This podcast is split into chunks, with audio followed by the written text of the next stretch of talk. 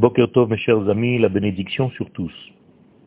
L'essentiel de la volonté divine, c'est que le nom d'Hachem se dévoile dans le monde de la matière. Les sages, dans le traité de Havot, dans la Mishnah 4, dans le Perek 4, Mishnah 17, nous disent Yafa achat shel tshuva tovim ba'olam hazeh mikol chayei ha'olam haba. Une heure de teshuva dans le monde, une heure de teshuva et de bonnes actions, de bonnes actions dans le monde d'en bas, valent mieux, vaut mieux que toute la vie du Olam Abba.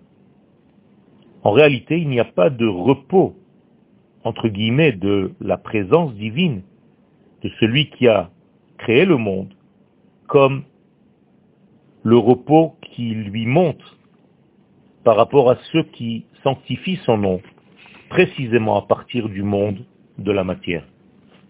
La paracha de Vaetranan est une paracha supérieure où sont cachées toutes les racines de la Emouna d'Israël. La paracha du schéma Israël, le fondement même de la Emouna de notre peuple. Atahoret aladat, c'est toi qui nous as montré comment Baruch Kihu ha Elohim en od milvado. Qu'Akadosh Baruch est le seul maître dans ce monde et il n'y a rien d'autre que lui. Les dix paroles sont mentionnées dans notre paracha toutes les racines de la Emouna, la connaissance de Dieu, la Emouna de l'unicité de Dieu, la capacité à donner notre Neshama pour être collé aux valeurs du divin. Et notre paracha commence par la prière de Moshe Rabbeinu, qui supplie, avec 515 prières différentes, à Kadosh Baruch d'entrer en terre d'Israël. Adonai Elohim ata chilota le'arot et avdecha godlecha ve'et yadcha chazaka. E'berana ve'er'e et haaretz atova. Fais-moi passer, dit Moshe à Kadosh Baruch juste survoler la terre pour que je la voie. Il y a ici quelque chose de fondamental.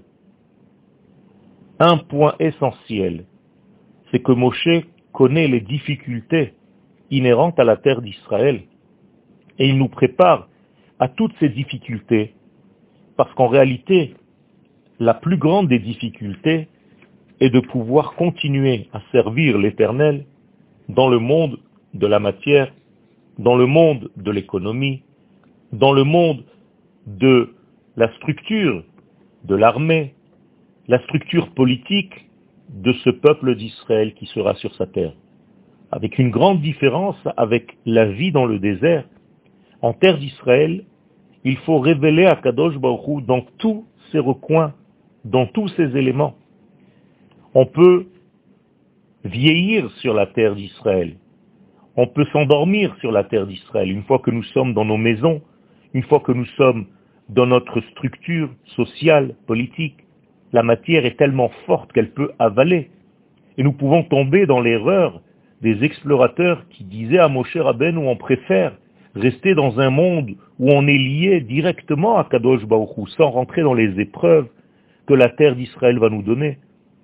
Et donc, il y a ici une responsabilité que le peuple d'Israël doit prendre en entrant sur la terre d'Israël, à savoir qu'Akadosh Baruch se grandit, entre guillemets, justement parce que nous continuons de sanctifier son nom à partir du monde de la nature et non pas lorsque nous sommes déconnecté de cette nature dans un monde déjà rempli de spiritualité.